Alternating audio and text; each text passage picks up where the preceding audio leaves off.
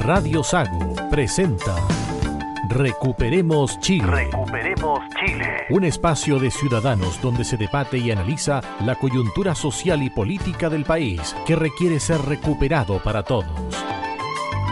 Desde ahora, escuche Recuperemos Chile.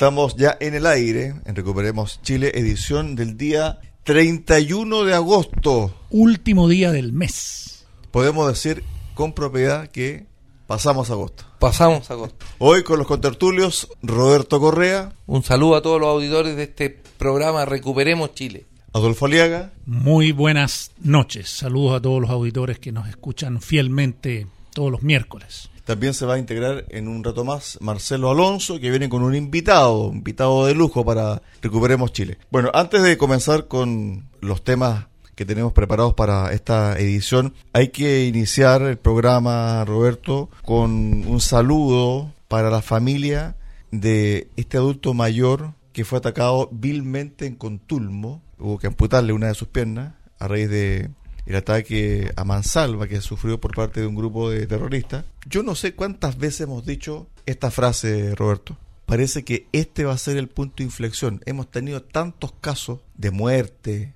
de incidentes graves, de lesiones graves, etcétera, que al final pasa como un número más. Pero lo que vimos nosotros en Contulmo es de una violencia inusitada y de persona, entre comillas, que está dispuesto a todo. Y para ese tipo de violencia se requiere, creo yo, una respuesta de igual o sobre su nivel. Bueno, el Estado tiene por misión mantener el orden público y para mantener el orden público requiere una superioridad en recursos y en apoyo político a la que están teniendo los comuneros mapuches, pero mal llamados comuneros. Yo siempre defiendo al pueblo mapuche que es trabajador, a estos ladrones de madera que juntan 95 millones al año de dólares, ¿no es cierto? Y que viven de esta extorsión. Lo que tú dices, Cristian, de hasta cuándo, lo hemos dicho efectivamente muchas veces, y yo creo que también la mayoría de los chilenos, creo que se pierde uno con, con tanto ataque, cuando queman máquinas o camiones, que es diariamente, o galpones, uno no sabe si es de hoy día, de ayer, de la semana pasada, lo que va a pasar mañana, porque es diario. Esto de Contulmo efectivamente tuvo un impacto mayor en todos nosotros, porque quemaron un molino que tenía más de 100 años, era patrimonio histórico, estaba funcionando plenamente, daba servicio a la comunidad de Molienda, era una familia conocida que daba sustento a la zona. Ellos estaban preparados porque sabía que en algún momento les podía tocar. Son dos personas mayores de 79, 84 años. Ellos tenían un, una operación en caso que los atacaran y yo creo que por eso no quemaron, se salvó una casa, tengo entendido, lo que se ve en las imágenes. Aquí hay heridos porque ellos repelieron el ataque, trataron de repeler el ataque, por eso salieron heridos. Al cuidador le reventaron el globo ocular, se va a quedar ciego de un ojo por lo menos. Uno de los Grossman tenía fractura expuesta en una pierna, más perdigones en el cuerpo. Bueno, todos supimos que le amputaron la pierna y el otro hermano también tiene perdigones. Entonces fue noche de terror la que vivieron ellos, de tener que soportar 20 encapuchados.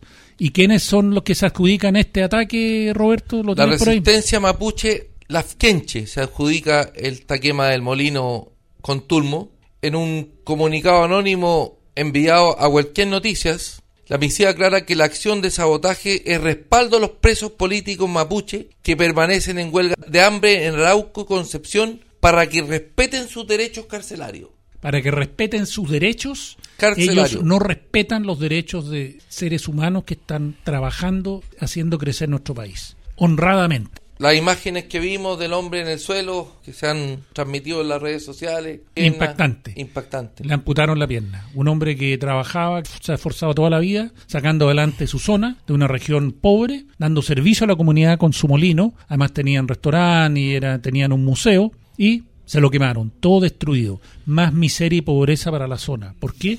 Por terroristas. Fue el subsecretario Monsalve a la zona, Adivinen qué dijo. Bueno, que ha presentado una querella contra los que resulten responsables y le preguntaron, bueno, si gana la prueba, ¿qué pasa con el estado de excepción? al respecto manifestó que iba el gobierno a proponer rápidamente una reforma a la constitución, a la nueva constitución en la medida que gane la prueba, para eh, reponer el estado de excepción. O sea, el subsecretario Monsalve está solapadamente provocando una extorsión en las personas que están sometidas a la violencia en esa zona, como diciendo, mire, si gane la prueba, nosotros vamos a hacer más de lo que estamos haciendo ahora. El estado de excepción de por sí, si ellos lo aplicaran como corresponde y no esto acotado, podría surtir un efecto mayor de lo que tiene hoy día. Si ganara la prueba, esta constitución entrará en vigencia desde la fecha de publicación en el diario oficial dentro de 10 días siguientes a la promulgación. O sea, dentro de 10 días, a partir del 4 de septiembre, se acaba el estado de excepción. Bueno, sabemos lo que es este borrador de, constitución, lo que nos están presentando. Esperemos que ustedes la lean y se informen. Todo lo que nosotros leemos de la, de la constitución está en el borrador.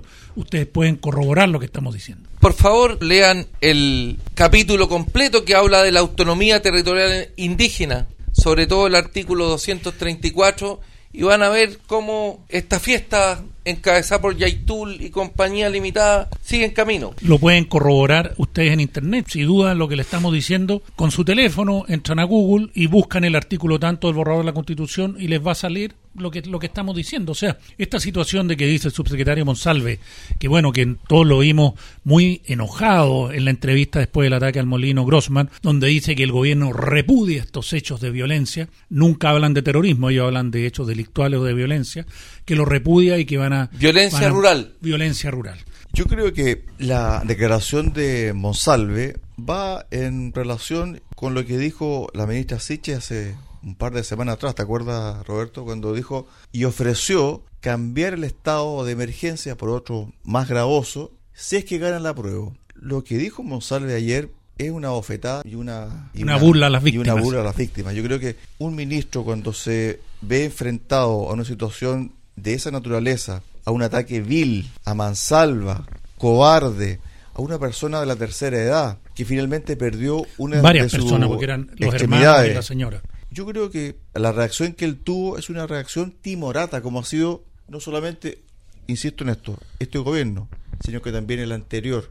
Timorata, porque cualquier autoridad dice, vamos a ir a buscar a estos delincuentes, cueste lo que cueste. Pero en definitiva, fíjate que yo creo que las víctimas van a estar solas, como el resto de las otras víctimas, y vamos a tener que esperar no sé qué cosa para que el Estado de Chile, insisto, Estado, de Chile, el legislativo, judicial y ejecutivo, el Estado completo, que pueda, cierto, de una vez por todas tomar una decisión en conjunto y darle paz a la macrozona sur. Esta conversación que divulgó, ¿no es cierto?, la justicia aparentemente, fue una prueba de que el teléfono era Yaitul. Cuando le contesta, lo Héctor Yaitul, sí, con él habla, ¿ah? porque él, de ellos se cuidaba mucho de no dar su nombre.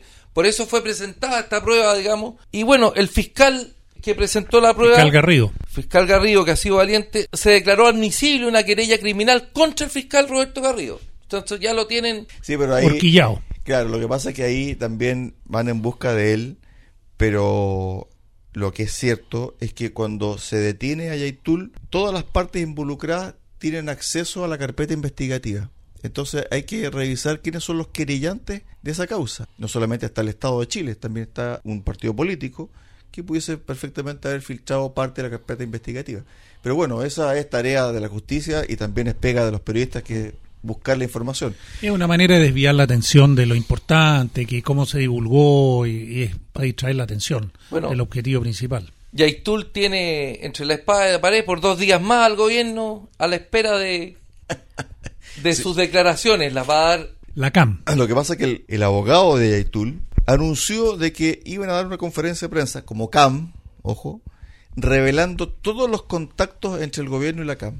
La pregunta es por qué lo anuncian públicamente y dicen en dos días más lo vamos. ¿Por qué no lo anuncian ahora? Es como decirle, disculpa Adolfo, al gobierno, tienen 48 horas para solucionar este problema. Exactamente. O si no, ustedes saben toda la información que tenemos, la vamos a divulgar. Entonces yo creo que hay muchos ya que están muy, muy preocupados y viendo quizás qué tipo de presiones hay y lo que está pasando en, internamente para que obviamente la CAM no divulgue esas comunicaciones o de las que va a divulgar sean personas secundarias y no sean los eslabones más altos en la cadena los que los que tengan problemas. Se nos integra al panel Marcelo Alonso, ustedes ya lo escucharon hace un rato atrás, Marcelo. ¿Qué tal? Aquí estamos de vuelta en este Recuperemos Chile, contento de seguir eh, avanzando en una, un apoyo para elegir informadamente en el plebiscito que ya nos quedan cuatro días, cinco días.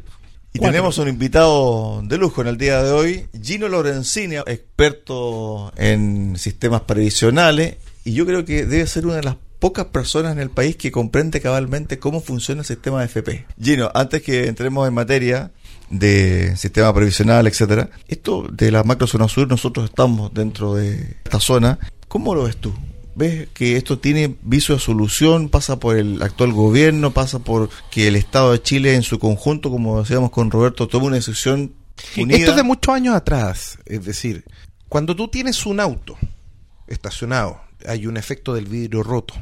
Que si tú le rompes el vidrio, después entran a robar, lo, lo rompen, se rompe el orden. Cuando se rompe, claro, entonces cuando se rompe ese orden, cuesta volver a, al orden como tal. Lo que se ha vivido en Chile en los últimos 20 años, en la macrozona sur, de a poco fueron avanzando los niveles de violencia, tolerando niveles de violencia inusitados, y con esa violencia inusitada, la verdad es que uno ve una ausencia del Estado en la zona, en la macrozona sur. Es decir, imagínate lo que es quemar un molino de 100 años. Un molino de 100 años. Disparar con fusiles de guerra a civiles durante 40 minutos. Y nadie fue capaz, como Estado, de controlar esa situación, de tener inteligencia para prevenirla, para enfrentar como corresponde si tienen armas de grueso calibre, a lo menos se tienen que responder con la misma fuerza. Entonces, el problema en la macrozona sur es que llevamos 20 años donde hay una ausencia de Estado de Derecho. Gino, ¿cuál es tu impresión del ciudadano de Santiago? Del, porque esta es una cosa que cuando pasa una noticia, yo lo decía hace un rato antes que tú llegaras, esto es tan habitual, no, no que no que hayan personas heridas, que le amputen una pierna, que quemen algo patrimonial, pero que fallecidos. Sí, pero, pero van pasando. Entonces, ¿Qué opina la persona cuando le nombran comunas, Cañete, Contulmo, Tirúa, lugares que a lo mejor no conoce, que no saben bien dónde queda? es como claro a lo mejor es como que a uno le nombren que en Ucrania están pasando ciertas cosas ataques tal vez lo Ucrania se ve más cerca lo digo desde la sinceridad. Yo vivo en Santiago tengo grupos de WhatsApp y el tema de la macro zona sur la gente es secundario no logras empatizar lo cual me parece gravísimo como chilenos. Eh, entonces cuando el problema no está en, mi casa, por decirlo de alguna forma, el chileno dice, no, no me preocupo. Entonces, no, se, no nos preocupamos de ese tema. Yo provengo, por ejemplo, de Antofagasta. No, se, no nos preocupamos de Antofalombia hace 15 años partió Antofalombia. No partió hace 4 años atrás, partió hace 15 años. Y ah, pero Antofagasta, da lo mismo. La misma sensación que se vive en la macrozona sur se está viviendo hoy en día ya con temas críticos. El otro día eh, mataron a un amigo fotógrafo que estaba haciendo unas tomas en Antofagasta, la zona Rinconada, se le cayó el dron, bajó a buscar el dron y lo mataron. Y eso pasó ayer. Y en las noticias está todo muy poco cubierto. Entonces, lamentablemente, eh, los medios de comunicación marcados por el centralismo de Santiago realmente no le dan la perspectiva que realmente genere la empatía necesaria y, se caricaturiza el conflicto mapuche y, no se ve la profundidad de que acá se está cortando prácticamente el país en dos. El día martes cortaron la ruta 5 ahí a la altura de Victoria, un grupo de personas y ahí efectivamente ya no hay un libre tránsito. 25 individuos más o menos se dan el lujo de cortar la ruta 5 en Victoria. Efectivamente eso fue ayer ayer martes. Gino, volviendo al tema, en el periodismo ¿existe una cierta, crees tú, existe una responsabilidad respecto a bajarle el perfil a los hechos de Antofagasta que tú mencionabas y de la zona macro sur?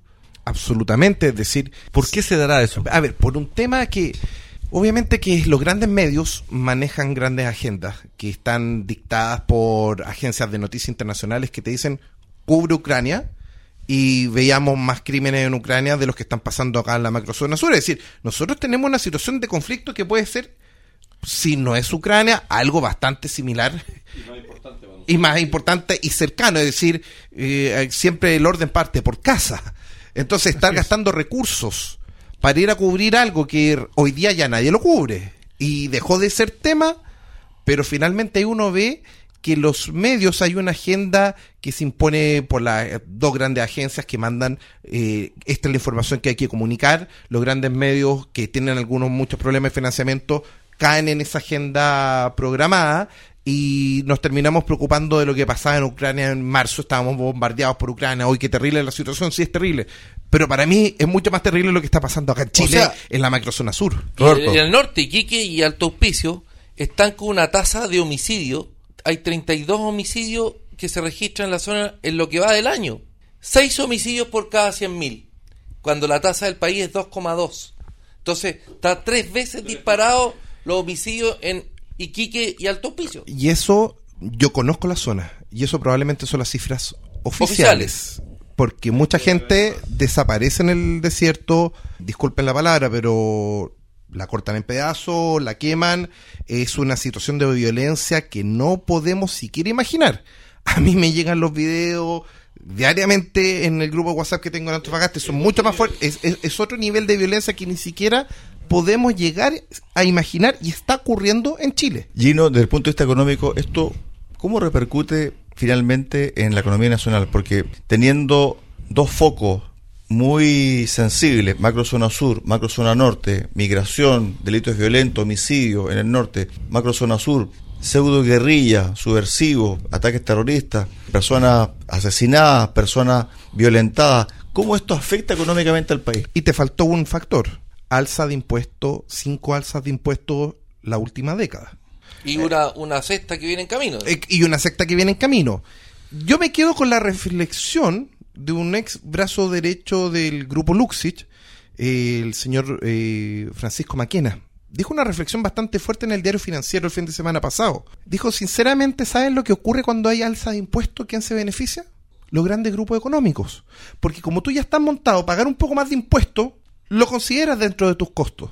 Pero no pueden entrar nuevos actores a invertir. Y eso afecta los niveles de competencia. Entonces baja el nivel de competencia y cuando baja el nivel de competencia aumentan los precios, que es lo que estamos viviendo todos los chilenos, que nuestro dinero se está yendo a pagar dividendos por aumento de UF, a pagar la benzina, a pagar el aumento de alimentos. La pérdida de poder adquisitivo es enorme, pero es como consecuencia de esta alza de impuestos.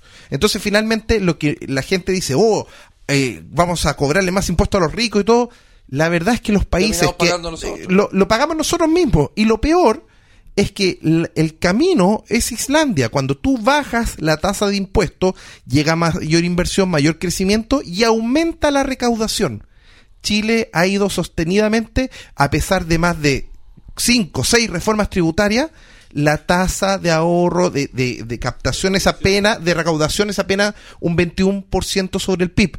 Y no ha cambiado nada los últimos años proporcionalmente. Es decir, al final lo único que hace es, es un mayor esfuerzo, menor competencia, mayores precios y finalmente el que paga siempre los platos rotos es la clase media. Gino, esto también, ¿cómo va relacionado con esta efervescencia social que estamos viviendo? Porque en el fondo, toda aspiración de tener un mejor país, toda aspiración de tener mejores servicios, todo finalmente trasunta en un factor económico. Porque todo es un valor que se le da. Entonces, cuando la gente lee cierto este texto y encuentra que van a haber cosas muy hermosas, pero eso se trasunta en un precio. Y además también hay otras personas que también están por el rechazo. Dicen, yo quiero tener lo mismo, pero de manera ordenada. Bueno, eso tiene también un costo. Y no tan solo eso.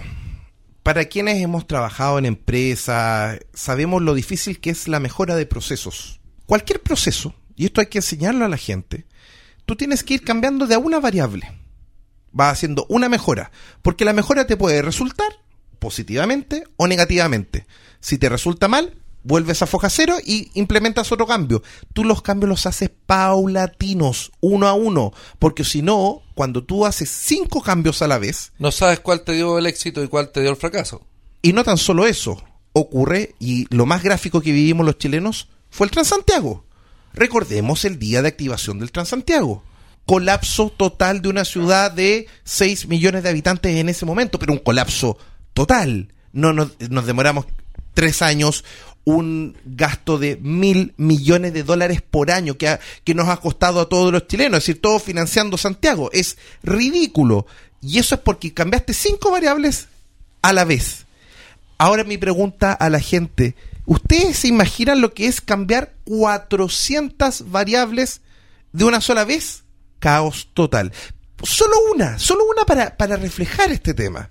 Hoy día todos tenemos derecho a, a juntarnos, a manifestarnos pacíficamente en lugares públicos. Pero se le agregó lugares públicos y privados. Artículo 75. ¿Y qué ocurre? Entonces puede llegar alguien en mi casa, oye, es, tu- es mi propiedad, sí, pero yo tengo el derecho constitucional a reunirme en un lugar privado. Pero por eso, suena, Gino, disculpa que te interrumpa, suena ridículo que Fue- alguien pueda llegar a mi casa, que Sí. es propiedad privada, y quiere hacer una reunión en mi casa, y eso él lo tiene como derecho, es para no creer. tú vas a dejar, de- a mí me gusta ver los procesos más allá. No es tan solo que se me metieron en mi casa, tú vas a dejar que entren desconocidos con tus hijos. Vas a defenderte y eso va a terminar, puede determinar el nivel de caos en una guerra civil y lo digo con bastante respeto. Roberto. Fue para regularizar las usurpaciones de tierra. De modo que los pueblos originarios puedan entrar a su territorio y A no un lo ca- sacan nunca más. A un predio ajeno, con tal que entren pacíficamente, Sí, tú dices que es para darle base Para regularizar a, las a ese tipo de claro. usurpaciones. Usurpaciones que están cada día más cerca, lamentablemente, aquí de la ciudad de Puerto Montt y Osorno. Déjame llevarlo a Ay. otro tema real, porque esto aquí, entender cuando yo digo, oye, está metiendo miedo, no, estoy viendo realidad. ISAPRES FONASA. Tan criticada la ISAPRES, perfecto, sí, efectivamente aumentan, tratan de aumentar los precios, pero con la constitución actual tenemos el recurso de protección que ya ha parado el alza unilateral de la ISAPRE y nadie alaba la constitución actual que paró 300.000 recursos de protección y evitaron el alza unilateral. Primero. Segundo tema. Saben que FONASA, toda la gente, no, si yo pago mi 7% de salud en FONASA. Pero ¿saben lo que hizo el Estado? Hace dos años atrás, del 7% destinaba un 0,6% a pagar licencias médicas. Hoy en día se destina del 7 un 6,45% en financiar licencias médicas. ¿Qué le estoy diciendo a la gente? Es sencillo. ¿Cien veces más? Exactamente, Sí. 10 veces más. Y en el fondo, de tu 7% de salud, el 92% va a pagar las licencias médicas. No estás pagando salud, le estás pagando las licencias médicas porque por tema COVID, distintos factores, ha aumentado exponencialmente el tema de las licencias médicas y la gente en FONASA, en el fondo, si tú tomas todos los costos de FONASA, el 18% de tu sueldo se va a pagar una mala salud. Estoy hablando de 85 mil pesos mensuales por chileno. Llevemos la cifra a la cancha. ¿Y sabes cuánto el costo promedio por afiliado en la ISAPRE? 55 lucas. Es un 10% del ingreso. ¿Por qué un 10%? Si es un 7%, porque hay cotización voluntaria por un 3%. Entonces, ya, oh, sí, maravilloso. Eh, no, que se muera la ISAPRE. El resultado va a ser que nuestro costo mensual por chileno va a aumentar de 55 a 85, A lucas. 85 lucas. Multiplícalo por 12. Millones de... Eh, por 12 meses. Ah, por 12 meses. Al año, ¿sí? 12, Un millón de 360. pesos al año más o menos sería el costo de salud de los chilenos. Es decir, seríamos mucho más pobres. Y para una salud que más encima, eh, hay una clínica que es la clínica Dávila, que está a punto de cortarle a FONASA. Entonces se habla tanto de la quiebra de la ISAPRE, pero no se está diciendo que FONASA está desfinanciado.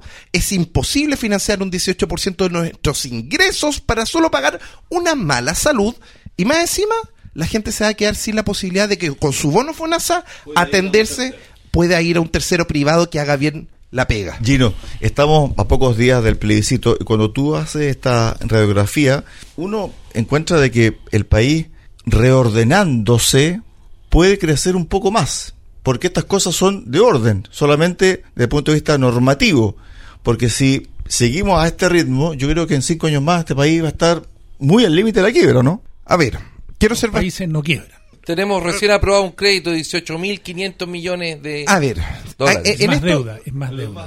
Es más deuda. A ver, Hay que pagarla. pongamos las cosas en contexto. El costo de esta nueva constitución serían 45 mil millones de dólares adicionales. Obviamente Anuales, que si ya anuales. tenemos una deuda, el último trimestre fueron 6.500 millones de dólares, esto es una locura, es decir, es quebrar al país y efectivamente los países igual entran en no pago, sería quebrar al país en cinco años. Cuantificadamente Chile quiebra en cinco años. Teníamos fiesta, mucha gente feliz y de repente se te acabó el problema. Pero no tan solo eso, perdería el recurso de protección, es decir, lo que hoy nos defiende la ISAPRE y que permitió que no aumentara los precios, en la nueva constitución se elimina el recurso de protección y nadie ha dicho eso. Se elimina y se le baja la categoría y se transforma en un recurso de tutela en un tribunal ordinario, por lo tanto te va a demorar cinco años. ¿De qué te sirve un derecho si no tienes cómo implementarlo? Entonces cuando uno ve el bosque desde lejos, el tema de... Hay que entender que en cualquier cosa en la vida, si uno tiene un problema con la mujer y uno se está agarrando con otras personas, ¿cuál es la causa del problema? No tiene un problema con tu mujer. Cómprale flores, tienes un problema en la casa y tienes que arreglar eso. Yo creo que hay un problema de diagnóstico. La constitución del Lago 2006, para mí, está en un 90%, no en un 100%, hay que mejorarle un 10%.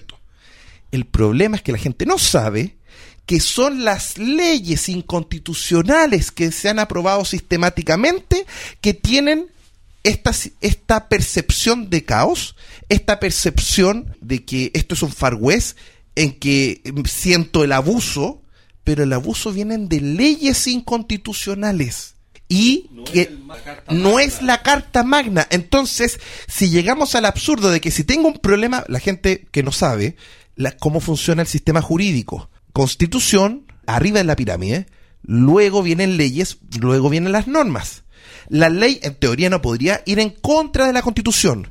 Entonces el problema hoy día son las leyes, más de 10.000 leyes inconstitucionales. Gino, te invito a una pausa acá en Recuperemos eh, Chile. Vamos a volver con el tema de las AFP y este sistema nuevo que se quiere implementar con este texto que se va a publicitar el 4 de septiembre, pero todavía queda ver cómo vota la gente, apruebo o rechazo. Pausa y regresamos.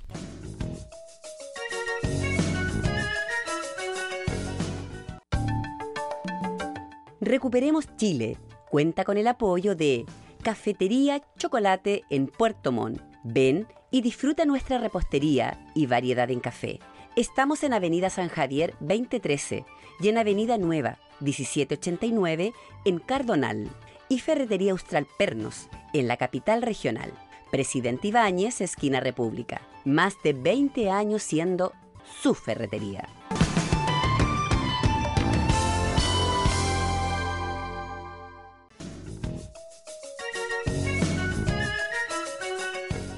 Estamos de regreso acá en Recuperemos a Chile con Gino Lorenzini, también Roberto Correa, Adolfo Aliaga, Marcelo Alonso. Bueno, entremos al área chica, Roberto. Tema FP. Tema FP. Yo como humilde cotizante de 25 años creo que me van a echar mano a mi fondo y no lo voy a ver en 25 años más. Esa es mi humilde sensación vale, de aprobarse este texto. Pero- ¿O estoy equivocado, Gino? Es peor, porque, a ver, de pronto leer una constitución, y esta, la verdad es que tiene una muy mala redacción, se puede hacer complejo. Pero yo invito a la gente que googlee y busque la Biblioteca del Congreso Nacional hizo un comparador. Entonces yo pongo un tema y lo comparo directamente la propuesta versus lo actual de Lagos. La situación es en pensiones. Hoy en día pueden existir por constitución, nuevamente, para, para reflejar el problema, pueden existir proveedores públicos o privados con la constitución actual. Mi pregunta es, ¿por qué en 40 años nadie ha sacado una ley para abrir porque existe un instituto de previsión social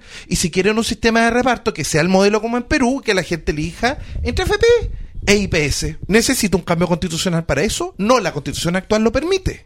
O sea, es un tema de que falta la ley si querían tener esa op- opción. Exactamente, entonces hay que hacer un cambio legal para darle la potencialidad a la constitución actual. La constitución actual dice tiene sistemas públicos y privados. Y hoy en día está cerrado el público, pero ¿es por, por culpa de la constitución? No, es por Sí. culpa de la ley. Chino, yo cuando hice el comentario que los países no quiebran, es porque los países siempre se mantienen. Es cosa ver Argentina que está ha entrado en default, ¿no? pero ahí está. Los países en el fondo nunca desaparecen, aunque se arruinan, se empobrecen, aumenta la cesantía, todo lo que estamos viendo, pero los países en el fondo subsisten. Volviendo al tema de la FP, los que están haciendo este borrador han dicho lo que se va a ir a un fondo común es el 6% adicional y lo que ya tenemos no lo van a tocar. ¿Tú crees que eso va a ser posible? ¿Lo Eso es completamente falso. La propuesta de constitución actual dice claramente que solo existe un sistema solidario, no dice individual y solidario, Dice un dice sistema único. único y solidario. Por lo tanto, el dinero tuyo, tuyo, tuyo, tuyo y de toda la gente que nos está escuchando pasa a un fondo común. Por lo tanto, inmediatamente perdiste derecho a herencia, perdiste el derecho a tu pensión en base a tu esfuerzo, que es tu ahorro, y por lo tanto perdiste el derecho de propiedad. Y es tan claro porque vamos a la práctica. Se aprueba, imaginémonos, no va a ocurrir, pero que se apruebe la, la constitución. ¿Qué ocurre en la práctica? La misma constitución dice que se tiene que en 12 meses sacar una ley que adecue la ley actual a el marco jurídico nuevo que es la constitución con sistema solidario. Resulta que en la historia, porque todo depende de la historia de la ley, o en este caso la historia de la constituyente, y resulta de que hubo iniciativas populares que la gente firmaba. La más votada. La más votada. Eran 60.000 firmas que se llama Con mi plata no, No. y que lo único no pidió AFP, pidió que se garantice el derecho de propiedad y de las herencias de nuestros ahorros previsionales. Y por lo tanto, como la constituyente rechazó eso, queda la historia de la ley y por lo tanto la ley, eh, o en este caso la constitución es bastante clara. Sistema único, solidario y donde tú no tienes derecho a propiedad. Ni de herencia. Pero el ministro Marcel no dijo que no iban a tocar lo que ya tenemos. Pero es que El él stock. puede decir lo que sea, pero el ministro, perdónenme, él tiene que obedecer. No, él tiene que obedecer a la constituyente. Es decir, si se aprueba esta nueva constitución, el ministro Marcel, tengo que venir y obedecer la constituyente Gino. aprobada por el pueblo. Gino, y por lo tanto, está mintiendo en caso de que fue, de que propusiera algo distinto, porque no lo puede modificar. Entonces lo que firmaron los partidos de la coalición oficialista, que dicen mixto y uno individual, textual dice el texto, ¿cierto? No lo van a cumplir. Es que, insisto, hay una propuesta de constitución, Un ¿cierto? texto. Un Un, texto. texto. propuesto. Ese texto propuesto claramente dice, es un sistema único, solidario, y por abajo rechacé el derecho de propiedad y de herencia. Es que esto es más claro que el agua. La gente perdería todos sus ahorros de AFP en menos de 12 meses, lo traspasan al IPS y tu plata fue.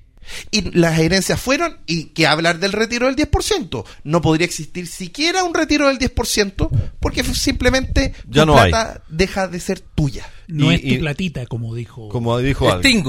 Oye, y, y en ese caso entonces ni siquiera un recurso de amparo ni un recurso constitucional porque te cambiaron la constitución. No, no va a existir ninguna herramienta para recuperar tus fondos en el caso que pasen a este fondo único solidario de pensión. Efectivamente, como no va a estar el recurso de protección con la nueva constitución propuesta, vas a ir al técnicamente la- a la tutela y la tutela se va a demorar cinco años para que te digan, oiga, pero si la historia de la ley dice claramente que rechazaron el que La tú propiedad. tengas derecho a propiedad, el derecho de herencia y si usted no se informó y aprobó esto, eh, asuma la- las consecuencias. Por eso es que yo hice el llamado en, en la franja claramente por el rechazo, porque finalmente se quieren apropiar de nuestros ahorros previsionales. Y eso hay que decirlo claramente. Y tenemos que defender nuestro ahorro porque es el esfuerzo de toda una vida. Es decir, yo me he esforzado toda una vida de trabajo. Esa plata es mía. Y, si, y cuando me muera, que quede de herencia a nuestros hijos. ¿Por qué tiene que Argentina- ser distinto? Estoy plenamente de acuerdo contigo, Gino. Argentina pasó lo mismo. Se nacionalizaron los fondos. Te dieron un vale por. Le dieron un vale por que en tres años se los recuperaban y no pasó nunca nada. Y hoy día tenemos una Argentina empobrecida y una tercera edad de argentinos jubilados, perdón lo que voy a decir, comiendo de los basureros.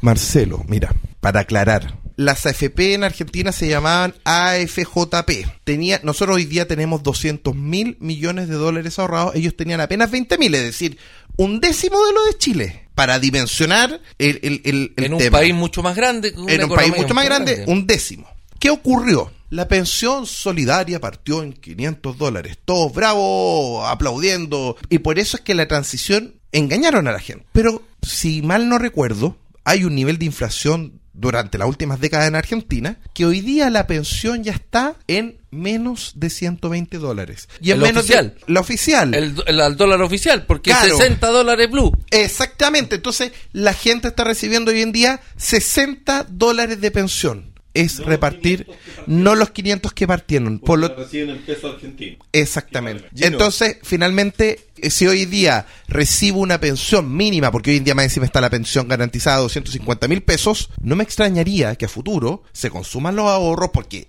el gasto va a aumentar en 50 mil millones de dólares al año, por lo tanto, nos consumimos en cuatro años los fondos de pensiones. Y después, ¿qué va a ocurrir? Se va a devaluar. Y cuando se devalúe, tu pensión de 500 dólares va a pasar a 60 dólares, igual que en Argentina, en un plazo de más o menos de 10 años. Gino, aquí hay un aspecto ideológico hacia la AFP, porque en el fondo uno de los eslóganos, frases hechas, dice de que las AFP dan movimiento a negocios a través de la plata del trabajador y que el trabajador no recibe esos beneficios, sino que recibe pensiones paupérrimas, etcétera. Que los únicos beneficiados es el capital, el gran capital. Entonces, la concepción desde el punto de vista ideológico es eliminar ese negocio y traspasar todos esos recursos para que el Estado se haga parte de ese negocio. Y Entonces, gestione los negocios. mi pregunta es, si se aprueba esto el 4 de septiembre, que en este momento es imposible porque todas las encuestas dicen que va a ganar el rechazo. Pero existe una No hay probabilidad. confiarse, señores auditores. una no hay que probabilidad. ¿Cómo funcionaría este sistema de reparto teniendo el 100% de los ahorros que tienen actualmente los chilenos? ¿Cómo se rentabiliza ese dinero? Es que yo quiero invitar a la gente a mirar el bosque desde lejos. Esto de verdad es una guerra económica. Y lo quiero decir tal cual. Las AFP administran nuestros fondos y en la práctica han rentado un 7% al año. Esa es la rentabilidad efectiva. Eso más o menos tú multiplicas tu capital cada 7 o 10 años, dependiendo si hubo pérdida o no hubo pérdida, pero eso, eso es, es la realidad. ¿Qué ocurre con, con la propuesta, es decir, un sistema de reparto? Que la rentabilidad baja y baja un 2%. ¿Y, ¿Y por qué baja un 2%? Porque le pasan a los bancos que después tiende el depósito a plazo y día está en 10. Sí, pero mañana va a estar en 2. Eso son cosas puntuales. Entonces, ¿qué pasa? Los grandes ganadores al eliminar la AFP serían los bancos. Porque el Estado no va a administrar ese dinero, se lo va a pasar al banco a un depósito a plazo. Y en vez de rentar un 2, rentar un 7%, la diferencia a largo plazo, te tengo un, un ejemplo concreto. Si yo ahorro 10 lucas mensuales por 40 años, si yo rento un 7%, voy a acumular 20 millones de pesos en 40 años. Si yo rento un 2%, voy a ahorrar 5 millones de pesos. Es decir, las pensiones van a ser cuatro veces menores. 25%. Exactamente, un 25% de lo que se paga hoy. Entonces, cuando yo digo, si hoy día recibimos, no sé, 250 mil pesos o 250 dólares, en 10 años vamos a recibir un cuarto. Eso en la práctica, porque el sistema está concebido para no generar rentabilidad y al generar una rentabilidad baja, que es de un 2%, finalmente nuestras pensiones van a bajar cuatro veces. Yo siempre me he quedado con la duda por qué la presidenta Bachelet no hizo la FP estatal. Esa es muy buena pregunta. Tuve el honor de reunirme con, con la presidenta Bachelet, hicimos todas las propuestas concretas y la verdad es que no pasó nada. Y la FP estatal, eh, en ese momento Rodrigo Valdés la tiró al cajón y no generó competencia.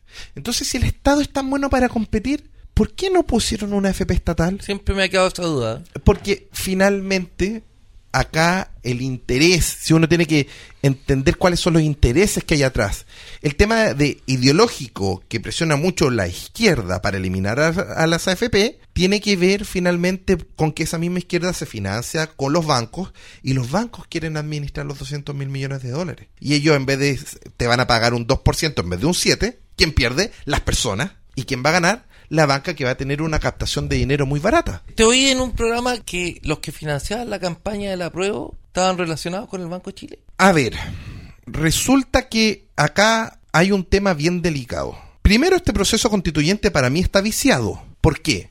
Porque yo participé del proceso constituyente. No solo, sino con 88 chilenos de todo, todos los rincones de Chile. Levantamos 100.000 firmas. Cumplimos todos los requisitos constitucionales. Y resulta que el CERVEL, de forma arbitraria, pide un informe para ver si es que cumplíamos todos los requisitos. Y los abogados del CERVEL dijeron, cumple todo, perfecto. Ese informe, como no les convenía al directorio, vinieron, y hay un director que, por ejemplo, el señor Joinant, ¿Directorio de quién, perdón? Del del CERVEL. CERVEL, Del CERVEL. y el señor Joinant, no solamente el director del CERVEL, sino también, uh, trabaja para Canal 13. Mire qué simpático. Y el señor Joinant, junto con otros dos consejeros, se pusieron de acuerdo y echaron abajo 88 candidaturas por tener el nombre feliz. Ese era, el- eh, para que veamos la debilidad legal.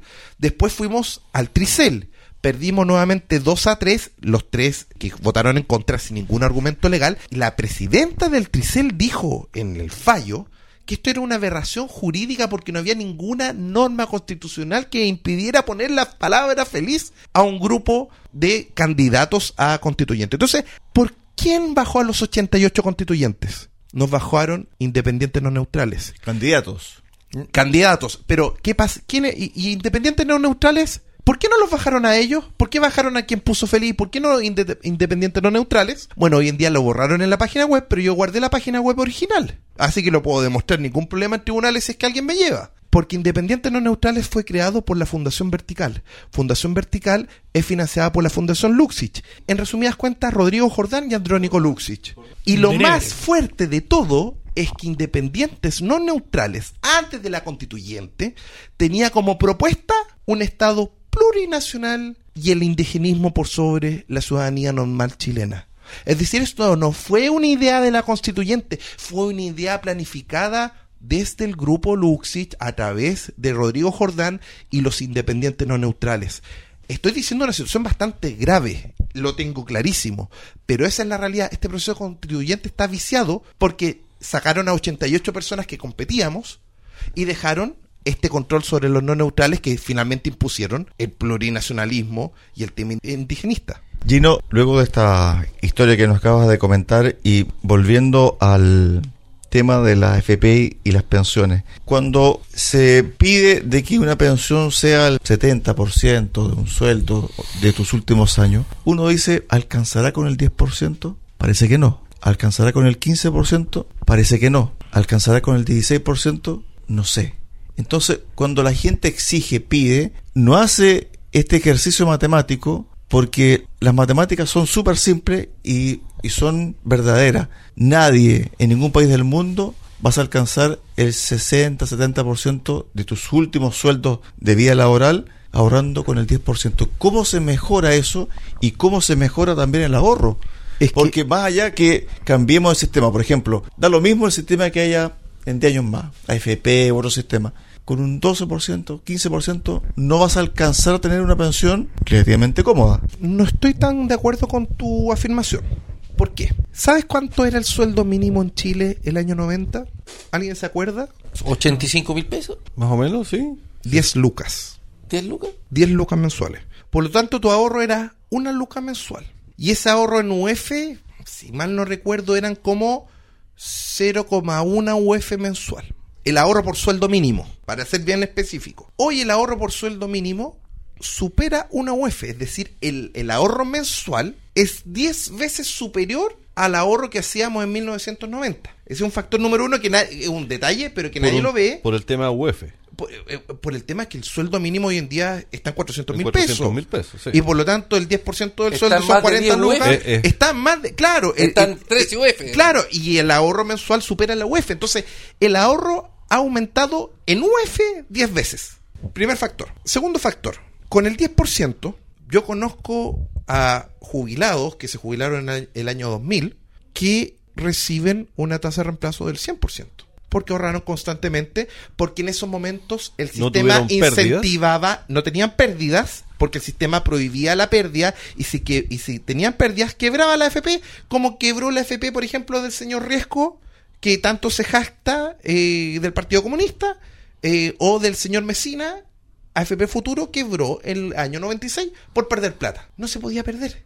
¿Y qué forjaba esa, esa, Cu- ¿Cuál es, ese perdona, incentivo a competir? ¿Cuál que las la- rentabilidades eran mayores y que las tasas de verdad eran extraordinariamente las pensiones. las reglas del proyecto de AFP originales? ¿Tú te acuerdas cuáles eran? El A proyecto cu- cuando el, nació. el- el- el- el original, ¿sabes dónde se guardaban las custodias, es decir, las inversiones? Estaban guardadas en el Banco Central de Chile. Eso se quitó año 95. Es decir, eh, nuestros ahorros estaban tan resguardados por el Banco Central, eso se perdió. Eh, nuestros ahorros venían y tenían tasas de rentabilidades del 15% anual promedio. Promedio. No podías perder. Si una FP te hacía perder en 12 meses, la FP te pagaba la diferencia. UF más uno, ¿no? UF más cero, es que sí, mira, en la práctica podían perder en 12 meses, sí, ya, perdieron por ejemplo 3%. Pero si en 12 meses perdían un 3%, la FP se metía la mano al bolsillo y te pagaba el 3%. Por lo tanto, en la práctica tú nunca perdías.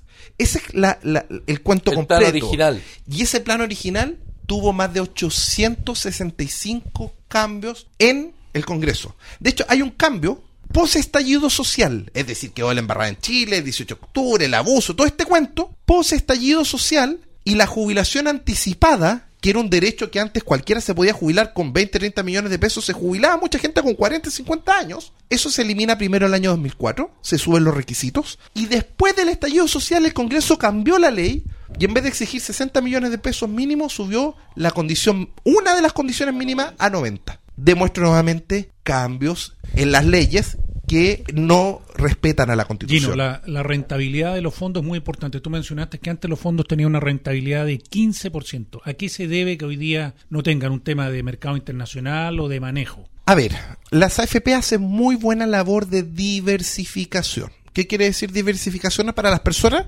Poner los huevos en distintas canastas. Más de 6.000 empresas en el mundo, perfecto. Eso no hay nada que criticar respe- a- respecto a diversificación. En respecto a la gestión de riesgos de pérdida, es donde está el grave problema de la AFP. Y lo demuestro con dos hechos. El 2008 perdimos un 40% de los que estábamos en el fondo A y que todas las AFP nos decían públicamente, y los ministros de Hacienda nos decían públicamente, no se cambie de fondo, no haga la pérdida. Y por eso yo hice una empresa que se llamaba Felices y Forrado y que daba información a las personas para, para disminuir este riesgo de pérdida. Y el resultado es que nos fue tan bien que sacaron una ley que prohíba a las personas a dar sugerencias de cambio de fondo y yo tuve que cerrar Felices y Forrado Y, pro- y prohíbe a los afiliados informarse. y prohíbe a los afiliados informarse y protegerse. Y bueno y era mi empresa era tenía tan poco éxito que teníamos más de 200 mil clientes. Pero ¿por, por qué te, te obligaron a cerrar una empresa que daba un servicio? Porque yo diría que el 90% de los chilenos no tenemos idea de cómo se hacen los movimientos de fondos de las AFP, para dónde van, en qué invierten. No estamos preocupados de eso, estamos preocupados de trabajar, de la familia, del, del, del problema contingente del día a día. No andamos preocupados de eso. porque no que les es una debilidad del interesa sistema. porque no le interesa al sistema que la gente rente más ese es el problema de fondo. Tienen muchos conflictos de interés. Hay comisiones fantasma. Hay una serie de conflictos de interés que se fueron generando con estas 865 cambios. Si nosotros volviéramos al sistema del año 98, las pensiones hoy serían el doble. Y no estoy dando una cifra al aire. Serían el doble por efecto de rentabilidad, por el efecto de no tener pérdida y por el efecto finalmente de pagar menores comisiones fantasma. Gino, ¿cuál es el rol que cumplen las AFP en términos del crecimiento o no crecimiento del país? ¿Cuánto mueve las AFP? A ver, la gran diferencia de por qué Chile fue visto como el jaguar de Latinoamérica y que nos diferenciamos realmente de todos los países de Latinoamérica fue gracias al sistema de pensiones privado. Pero en eso yo no, para mí no juega un rol tan determinante la FP, lo jugaba hasta el año 98 cuando rentaban extraordinariamente. Es decir, para mí las FP cumplieron su rol por dos décadas. Las últimas dos décadas no han cumplido su rol de rentar el máximo posible con el menor riesgo. Pero para mí el rol es de las personas. Es decir, nosotros como chilenos tenemos la capacidad de ahorrar el 10% de nuestros ingresos y eso es lo que ha permitido que tengamos financiamiento para comprar los créditos hipotecarios a baja tasa. Eso ha generado una serie de sinergias. El sistema original, estas dos primeras décadas, tenía en la concepción clara de que yo ahorro un 10%, pero ese dinero se invertía en Chile. Y generaba este sistema de sinergia y de crecimiento económico que hizo que Chile fuera uno de los países que más creció en el mundo entre el año 85 hasta el año 2000.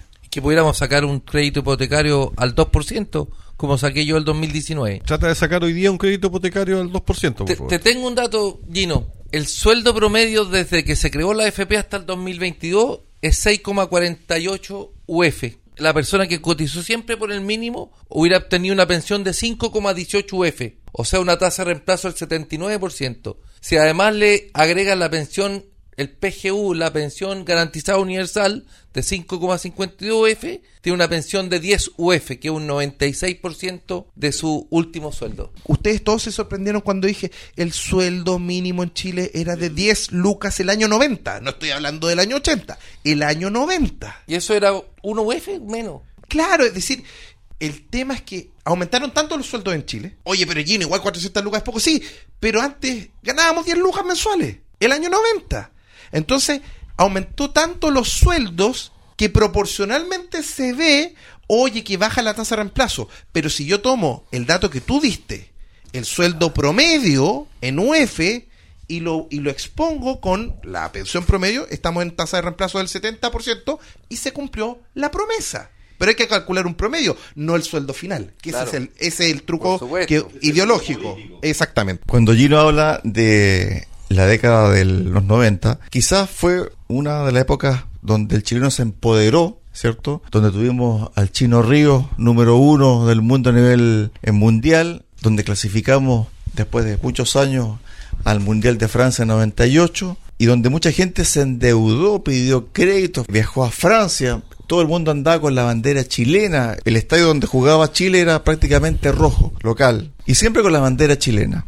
A lo que voy, el fin de semana pasado vimos todo lo que ocurrió en Valparaíso, no lo vamos a detallar porque todos ustedes lo habrán visto más de alguna vez por redes sociales, pero ese Chile está muy lejos, Gino, de ese Chile que yo acabo de describir ese Chile, ese Chile muy querendón de su patria. Lo vimos, por ejemplo, en el Mundial de Brasil, con esa forma de, de entonar el himno. Esto de Valparaíso, yo no sé si va a afectar o no el plebiscito, pero sí dejó una huella muy, muy, muy grande en muchas personas allí, ¿no? Acá hay que ser bastante claro. Todos cantamos el himno nacional, todos defendemos nuestra bandera, todos cantamos cuando juega Chile el himno nacional. Es lo que nos une. Cuando ocurre el terremoto, esa bandera desgarrada no lleg- era como el alma de Chile. Entonces que hagan este acto horrendo en Valparaíso, finalmente demuestra yo creo que todo el odio que tiene este proceso constituyente y que de verdad, incluso desde el estallido social, yo lo he dicho, yo denuncié la- a- en la Comisión para el Mercado Financiero que para mí el estallido social fue planificado, porque una semana antes del estallido social hubo agentes de mercado que vendieron los bonos de Chile y la única forma que hayan vendido una semana antes porque tenían información privilegiada. Y lamentablemente ahí el fiscal Montes guardó esa investigación en la CMF. Entonces acá hay que entender de que había una planificación muy de largo plazo que nos llevó a dividir a los chilenos. Y por eso estamos en este proceso. Y que llegó el momento de unirnos. ¿Quiere el acto de Valparaíso o quiere, quiere defender nuestra bandera? Tenemos que unirnos los chilenos detrás de nuestra bandera. Yo encontré grotesco que Camila Vallejo, la Carol Cariola hayan tratado de empatar esa aberración asquerosa que hubo en Valparaíso con el hombre del carretón en la Alameda. Ah, que oiga, el hombre del carretón atropelló a unos ciclistas, son los del rechazo. Perdónenme, pero el acto del apruebo fue organizado, a los indecentes se les invitó a eso. Si uno Es indetectables. yo lo llamo indecente, indetectable. Si uno contrata a Inti Gimani, como estuvieron aquí en, en la plaza de Puerto Montt, uno sabe que va a escuchar la música de ellos. Si lleva este grupo, sabe a lo que va. Entonces los de la prueba que organizaron este acto sabían lo que iban. Peor si habían niños chicos, familia. Entonces, tratar de empatarlo con un hombre que la Alameda en Santiago está llena de cámaras, señores auditores. Yo creo que deben estar a, a 50 metros. Ya está claro. El hombre del carretón salió libre sin ninguna salió en libertad y sin ser formalizado. El caballo se le arrancó, con la muñeca quebrada de un piedrazo, no pudo sujetarlo. Así es, está claro, estimados auditores, ya estamos a pocos días del 4 de septiembre, por favor, no jugamos el todo por el todo, sea responsable. Esto no es tirar una moneda al aire, un caro sello.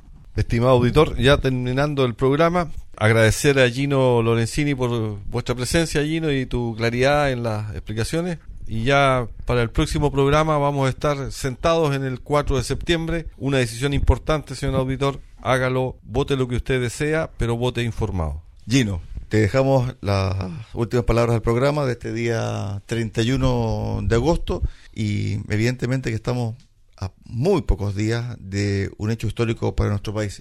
Estamos viviendo un punto de inflexión. Si es que el domingo se aprobase esta constitución, la verdad es que nos va a llevar por una senda de un ciclo de 40 años donde el comunismo se va a tomar el país. Lo digo directamente. Si es que rechazamos masivamente, si vamos con alegría, votamos ojalá más de 10 millones, ojalá más de 13 millones de chilenos. Y si tú quieres apruebo, vota apruebo. Si tú quieres rechazo, vota rechazo. Pero si tomamos una gran mayoría, hablamos un 60% por el rechazo, lo que va a ocurrir es un punto de inflexión donde este gobierno va a tener que ponerse a gobernar, en vez de estar dedicado a procesos constituyentes, ponerse a gobernar, a poner orden en la Araucanía, en el norte, en la inmigración, con la delincuencia, si el tema de la delincuencia realmente sobrepasó todo. Entonces, creo yo que es un punto de inflexión donde Chile no va a ser de la noche a la mañana, igual se vienen tres años muy duros, pero es el punto de inflexión histórico donde Chile puede inspirarse en un nuevo ciclo de desarrollo mucho más integral. Estuvimos con Gino Lorenzini en esta oportunidad. Te agradecemos, Gino, tu presencia, tus minutos acá en Recuperemos Chile. Muchísimas gracias y de verdad muy contento por estar acá y espero estar otra vez porque estuvo muy entretenida la conversación. Adolfo Aliaga. Nos vemos después del cambio histórico que vamos a tener. Roberto. Cada uno vote en conciencia y recuperemos Chile, que es para el futuro de sus hijos y de sus nietos. Marcelo. Así es, próximo programa, el mismo 4 después de los resultados, vamos a estar comentando lo que pasa ese día 4 de septiembre, importante para el país. Así es, el 4 de septiembre, amigo editor, vamos a estar tipo 22 horas aproximadamente en el aire, en vivo y en directo en el Radio Sago para comentar lo que fue esa jornada histórica para nuestro país. Así que nos espera para este domingo tipo 22 Vamos horas. que se puede. Vamos que se puede. Muchas gracias por su sintonía y sigue en compañía de Radio Sago, la radio grande del sur de Chile.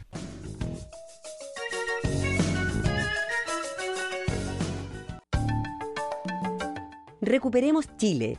Cuenta con el apoyo de Cafetería Chocolate en Puerto Montt. Ven y disfruta nuestra repostería y variedad en café. Estamos en Avenida San Javier 2013 y en Avenida Nueva 1789 en Cardonal. Y Ferretería Austral Pernos en la capital regional. Presidente Ibáñez, esquina República. Más de 20 años siendo su ferretería.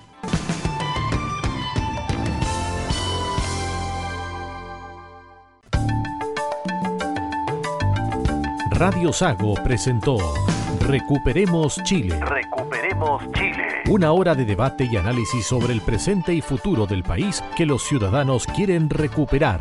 Recuperemos Chile. Vuelve el próximo domingo acá en Radio Sago.